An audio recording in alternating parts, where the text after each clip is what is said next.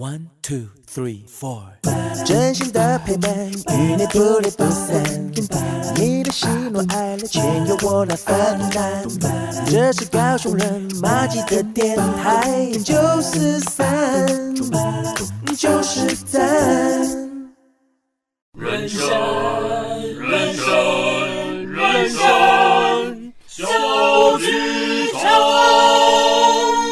友们，在演出开始前，请容我们提醒您：演出中可以用手机、用电脑、用收音机，但请不要拍打、喂食或是转台，拜托。如果您都已经准备好了，请让我们一起走进人生小剧场。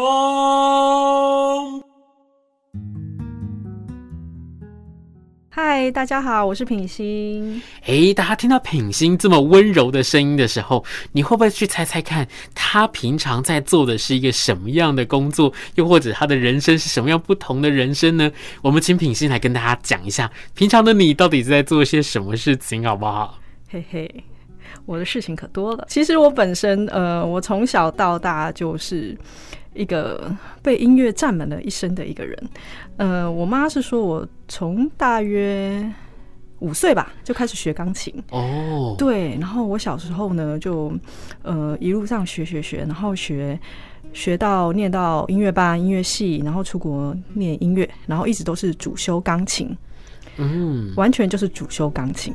天呐，你的人生好大一部分都是坐在钢琴前面的感觉。对，没错，是因为呢，其实我跟品心的认识也是在琴的前面认识的。呃，之前我跟就是罕见疾病基金会一起合作，然后我们要去做一个音乐剧。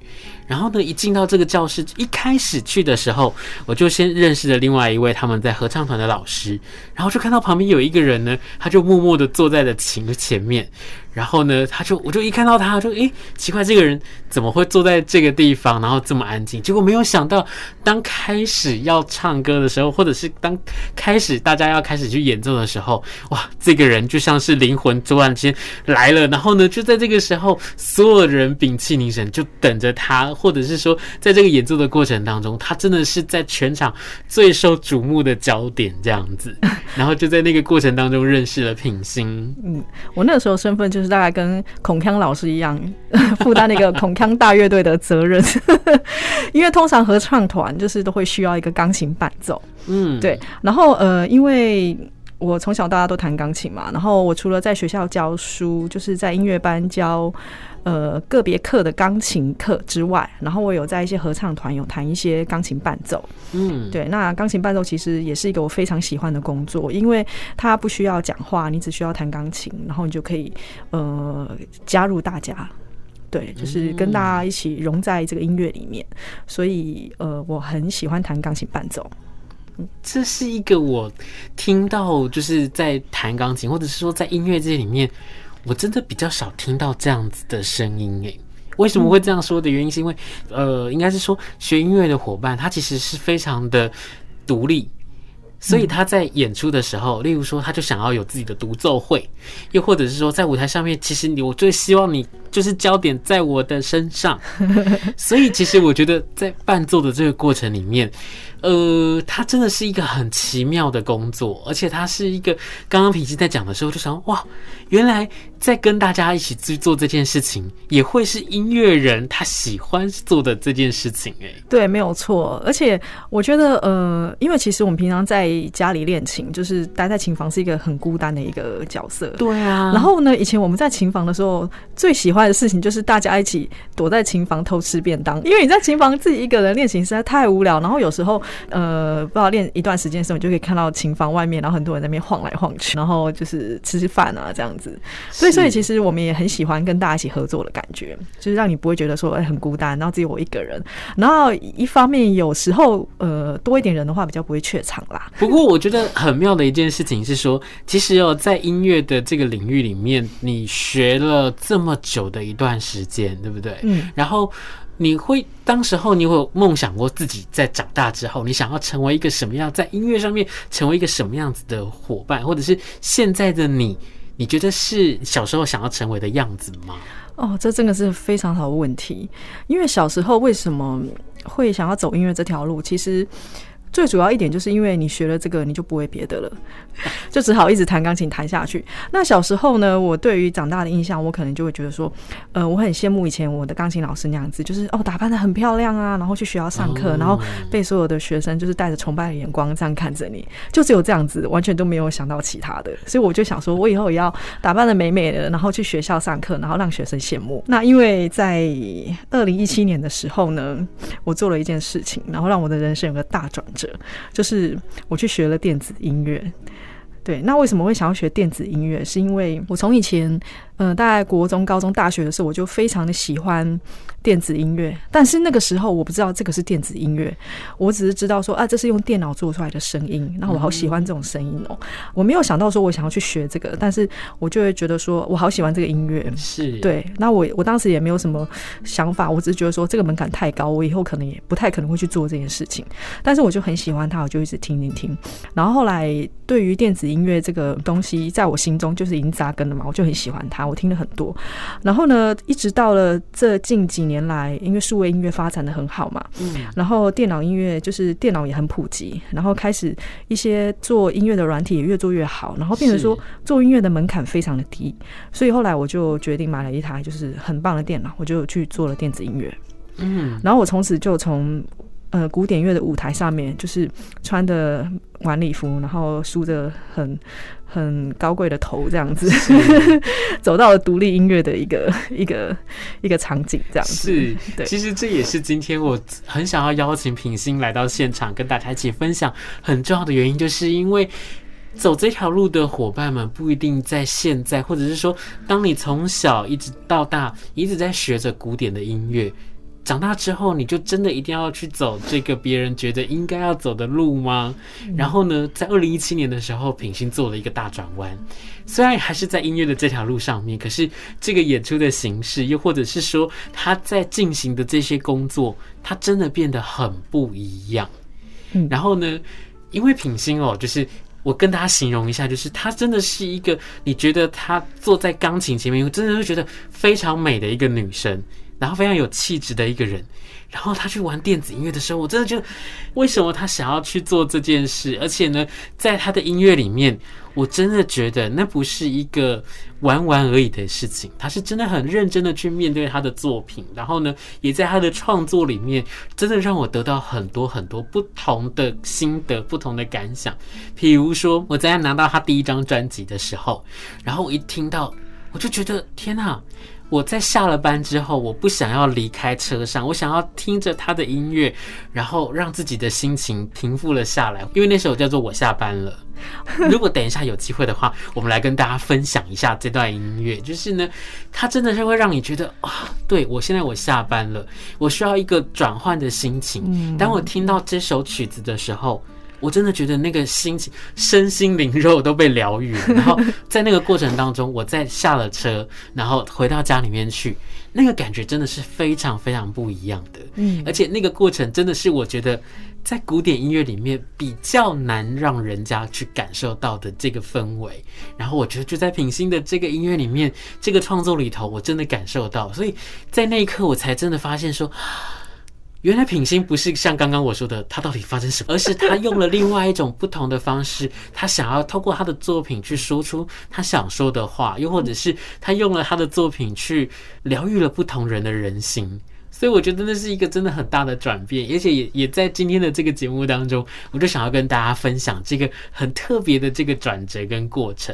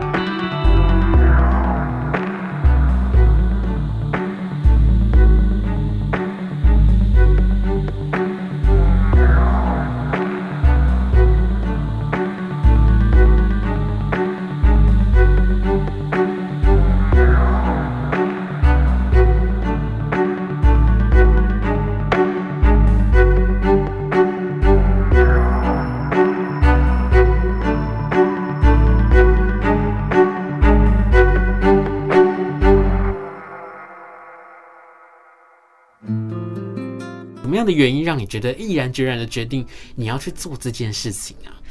嗯，哎、欸，这也是个好问题哎。我们现在讲说，其实你的人生啊。你乍看之下好像没有什么条理，你走到一个地方，然后你选了一个方向，你就走了那个方向，然后到了下一步，你又有好几个方向，你又选了一个方向，你就这样走下去了。可是我觉得冥冥之中啊，你就是到了某一个时间，然后你就会突然间在以前。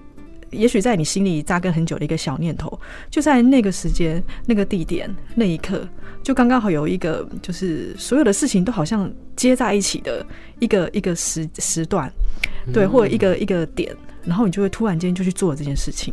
嗯，对，我觉得那那个时间就是不知道为什么就什么事情都刚刚好，对，然后刚好可能那时候我的心情也刚好要准备好要去做一件新的事情。嗯，对，因为你知道人到了。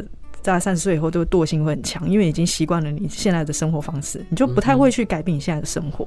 对，可是到了那个时间，我就突然间有一个心里有个念头，想我想去做这件事情。而且那个时候学的时候啊，因为我那个时候同时找了两位老师上课，弹钢琴，你只要把手放在钢琴上面就有声音了。可是呢，对于到了跳到电子乐这一个，它有很多需要接线的东西，很多对于电脑的一些术语啊，我完全不懂。比如说像呃什么导线啊，或者是什么 三点五啊、六点什么什么之类的那种东西，我完全完全都不知道。什么 simple rate，什么 buffer size，完全都不知道。是，所以我等于是从头开始学，然后我就学得非常认真，因为我觉得现在学东西没有像学生的时候反应这么快。去跟两位老师上课，然后我都很认真的做笔记。对，所以我去学的时候，呃，做完笔记回家还会复习。然后那个时候我大约每天坐在电脑前面。不管是看 YouTube 自己自学，或者是练习怎么操作软体，或是做新曲子练习，我大概会花个四五个小时的时间每天，对，然后让我很快的进入那个那个状况，嗯，这样子，对，所以我呃学了大约半年，我就出了那一张电子音乐的专辑了，嗯，对，那其实我需要的音乐的知识、乐理什么都有了，我只是需要更熟悉的操作电脑，是，对，是，嗯。对，我就想说，到底是一个什么样的状态，会让你会这么全身心的去投入在这样的一个工作里头？我现在终于知道了，就是真的，他就是比如说机会来了，对，又或者是刚好这个门打开了，嗯，那我们就顺着这个方向走下去，对，然后我们就开始去接受这一切的事情，嗯，其实我觉得这件事情真的很难呢，因为，嗯，呃，比如说刚刚我们在讲到说三十岁了，三十岁之后，其实很多人会觉得。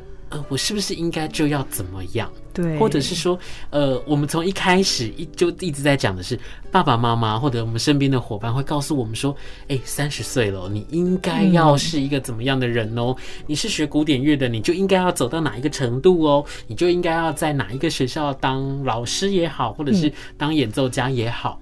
哎、欸，可是其实，在我们的身边还有很多很多不同的机会，可以透过了不同的观察，或者是不同的。把握的这样的一个契机，然后去顺应了它，然后继续的走下去。嗯，我觉得那真的是一件很有勇气，而且我觉得很有挑战。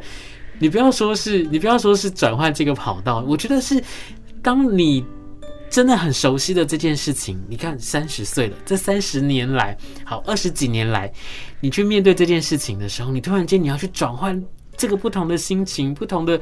表演的方式，我觉得那真的是一个需要很大的勇气，嗯，而且是你决定之后，你就真的义无反顾的去把它做下去。对，现在赶快来跟我们分享一下，你们的团名叫做是？哦，我们团名叫做 Go Go Machine Orchestra。为什么要叫做 Google Machine？因为呃，Google Machine 的话，就是其实我们团员就是大家就是你知道臭气相投嘛，他们一定是跟我一样，就是非常喜欢尝试新的东西。是对，然后就是呃，我们就想说，那要要取什么名字呢？其实想了很久，我们乐器很多嘛。对，但是其实说多也不多，我们现在是四个人。是，那我们希望可以把它用成有一个像交响乐团的感觉，但是我们也有电子音乐啊，那电子音乐就很像是一个机器的感觉。那不然我们叫 Go Go Machine 好了，然后后面再加一个 Orchestra，Orchestra 就是交响乐团这样子。对，所以我们就是就是把自己期许成一个是机械交响乐团，然后可以做出复杂的一个声响的一个乐团这样。嗯。大家一起来分享一下，大家一起来听听看 Gogomotion Orchestra Orchestra 带给大家的这个曲子好不好？想要跟大家先分享你们的哪一首曲子呢？嗯，那我们先来分享一首序曲好了。序曲对，第一首，那它是我们是把它想成是一个呃金属的一个摇滚乐团，然后有一个花腔女高音在唱歌的一个感觉，这样子、嗯、是对一首短短的序曲。OK，我们一起来听听看。好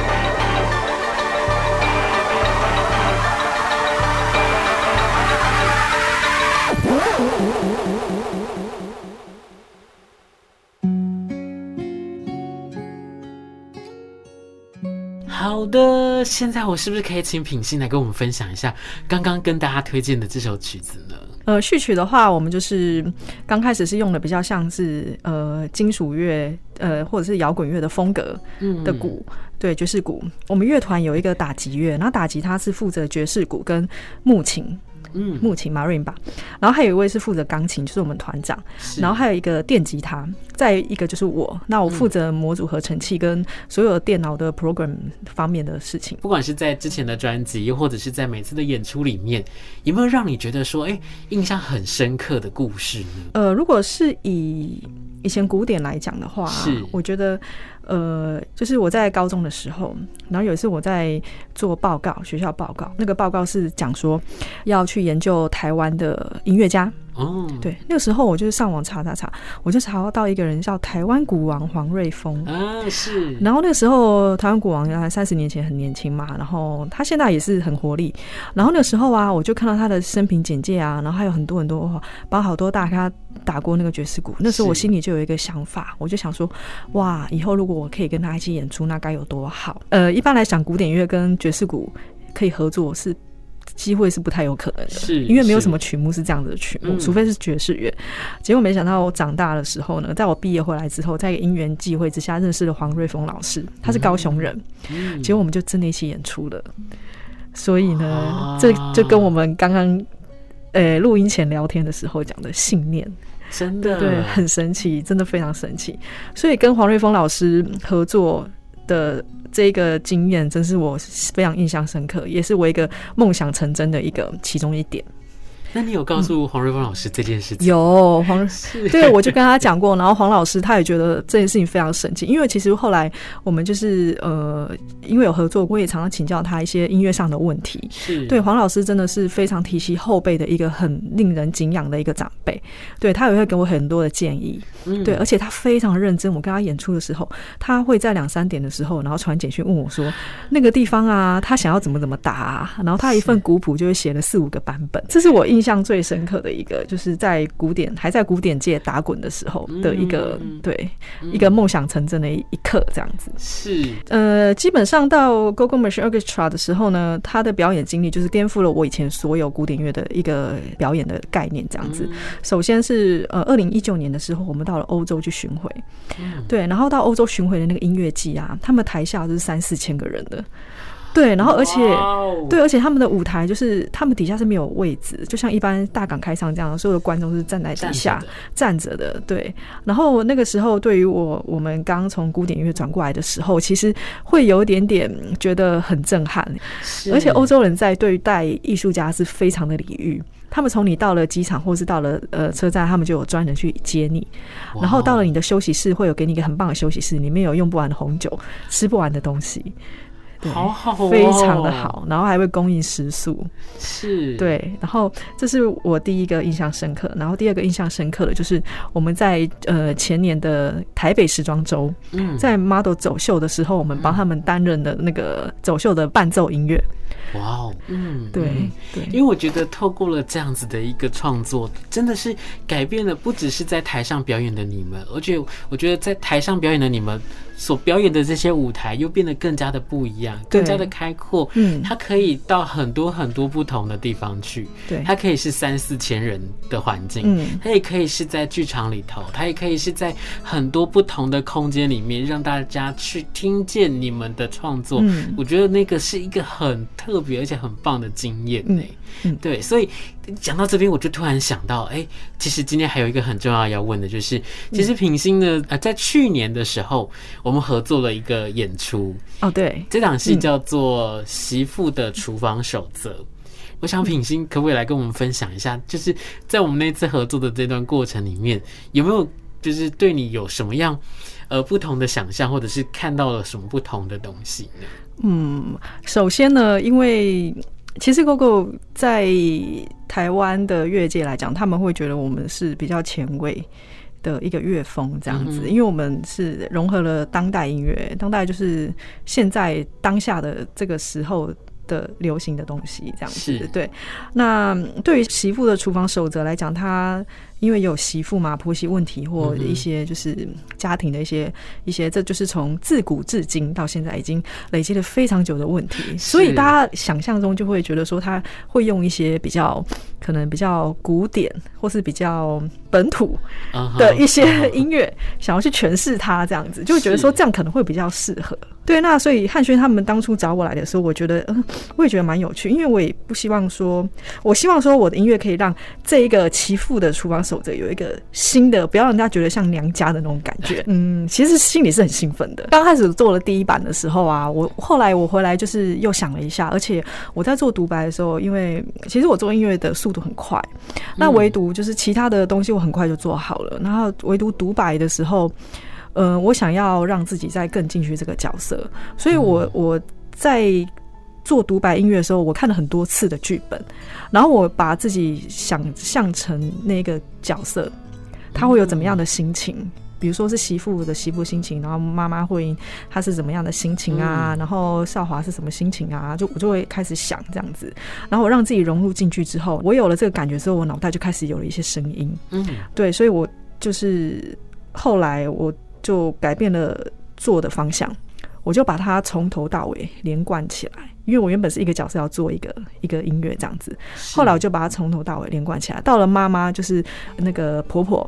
她是张力最大，然后最爆发的一个一个部分，对，所以我就在那个地方让音乐整个就是让它出来，就从前面开始，从小小的酝酿到最后，让它整个炸出来。我想，因为时间的关系，我们可能没有办法跟大家分享的太多，但是其实我还是很想要问一下品行，就是其实，在现在的不管是在疫情的期间，又或者是其实这一两年的时间，对于所有的表演工作者，或者是所有表演的工作团体。都有很大很大的影响。那对你们呢，或对你自己来说呢？